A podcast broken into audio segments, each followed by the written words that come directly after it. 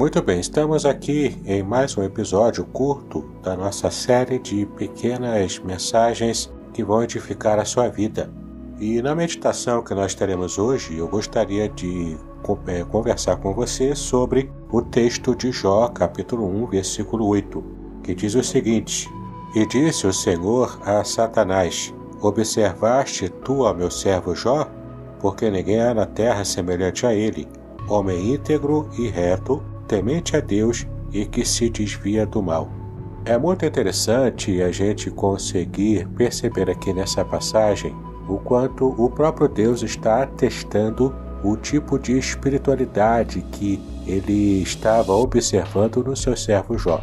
É interessante que o texto também diz que Satanás se apresenta a Deus junto com uma reunião angélica lá nas regiões celestiais, mas Satanás se apresenta como se ele fosse um intruso naquele lugar. Mas o mais interessante é que o próprio Deus está chamando a atenção de Satanás para que ele observasse o servo de Deus chamado Jó. E é muito interessante que, literalmente, como a gente observa aqui no versículo 8, quando Deus fala para Satanás: Você observou o meu servo Jó? É como essa frase está traduzida nas nossas versões em língua portuguesa, mas literalmente está assim no hebraico: Fixaste o teu coração no meu servo Jó? Isso porque ali tinha uma mensagem subliminar que o próprio Deus estava lançando contra Satanás. Ele estava dizendo o seguinte: Você conseguiu perceber nas entrelinhas que Jó está, na verdade, sendo fiel, justo, sem ter nenhum tipo de vantagem espiritual como a que você tinha, porque Jó é um ser humano? E diferente de você, Jó está conseguindo se manter fiel e íntegro ao, ao meu serviço, à minha adoração? Você conseguiu perceber a nuance do que esse texto diz de como Deus estava colocando Jó em perspectiva contra o próprio Satanás que havia aparecido ali de maneira intrusa. Então você percebe aqui que esse texto ele trata de uma maneira muito própria de uma peça jurídica antiga, uma disputa jurídica antiga, em que Satanás se apresenta diante de Deus e ele coloca que Jó estava servindo a Deus não de maneira íntegra, mas ele estava, na verdade, levando algum tipo de vantagem. Então Jó passa a ser a disputa entre essa querela de Satanás contra o próprio Deus. É como se Satanás estivesse se colocando como vítima e Deus o seu algoz, porque ele estava abençoando Jó e por isso Jó estava servindo a ele. Eu creio que você já deve ter percebido que essa palavra-chave, a palavra integridade, traz para nós o, o verdadeiro sentido de como devemos entender toda a história de Jó. Sim, você na verdade já deve ter ouvido, inclusive, uma mensagem que eu lancei aqui no podcast ou então no meu canal do YouTube.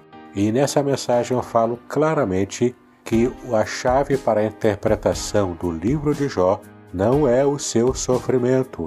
Embora, é claro, o seu sofrimento seja algo muito importante no livro, mas não é a palavra-chave. A palavra-chave é integridade. O que está em jogo aqui é a integridade de Jó no serviço a Deus quanto a todo tipo de mazela que ele recebeu é, de Satanás. Né? É importante percebermos também que o livro trata o modo como Satanás esteve trazendo todas aquelas mazelas a Jó. Ele construiu tudo para que Jó entendesse que era o próprio Deus que estava trazendo juízo sobre ele, mas o seu coração não dizia ele que ele havia pecado. Né? Na verdade, Jó era bastante criterioso quanto à sua espiritualidade, inclusive quanto à espiritualidade da sua família. Isso nos faz entender então o que de fato o texto bíblico fala sobre integridade. Na verdade, a Bíblia tem muito a falar sobre integridade. Por exemplo, no Salmo 7, versículo 8, diz o seguinte: O Senhor julgará os povos, então julga-me, Senhor, conforme a minha justiça e conforme a integridade que há em mim. No Salmo 15, versículo 2, nós lemos: Aquele que anda sinceramente e pratica a justiça e fala a verdade no seu coração. Esse texto se refere àquele que poderá ver a Deus, né? porque tem sinceridade, ou seja, integridade no seu coração. O Salmo 41, versículo 12 diz: Quanto a mim, tu me sustentas na minha sinceridade e me puseste diante da tua face para sempre. Provérbios capítulo 10, versículo 9 diz: Quem anda em sinceridade anda seguro, mas o que perverte os seus caminhos será conhecido. Provérbios capítulo 11, versículo 3 diz: A sinceridade dos íntegros os guiará, mas a perversidade dos transgressores os destruirá. Provérbios capítulo 13, versículo 6 diz o seguinte: A justiça guarda ao que é de caminho certo, mas a impiedade transformará o pecador. E não apenas nos livros de sabedoria antigo que nós vemos essa ênfase à integridade. No próprio Novo Testamento, o Senhor Jesus Cristo, ele também falou sobre isso. Em Lucas capítulo 16, versículos 10 e 11, Jesus disse o seguinte: Quem é fiel no mínimo também é fiel no muito. Quem é injusto no mínimo também é injusto no muito. Pois nas riquezas injustas não fostes fiéis, quem vos confiará as verdadeiras? Então ele fala aqui de integridade, sinceridade e o modo como nós nos apresentamos a Deus para servi-lo. Assim, fica essa mensagem importante para o nosso coração nessa oportunidade. Devemos servir a Deus com integridade. Ainda que estejamos recebendo algum tipo de mazela, algum tipo de sofrimento, nós devemos crer que Deus está na frente de tudo.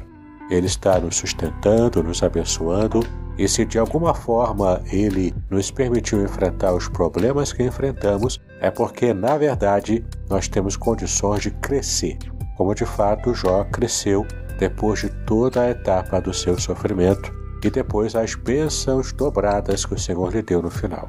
Então, meu irmão, minha irmã, seja firme na sua fé, não esmoreça, mas esteja aumentando cada vez mais a sua confiança no Senhor. Ele está conosco, Ele está nos abençoando. Vamos falar com Ele então? Pai querido, nós te exaltamos pelo grande exemplo que o teu servo Jó nos deixou no passado, para que possamos também aumentar a nossa fé e termos uma vida mais confiante no Senhor. Então, neste momento, nós queremos pedir a Ti que Tu nos dê a certeza de que o Senhor estará nos abençoando, assim como também abençoou o teu servo Jó no passado.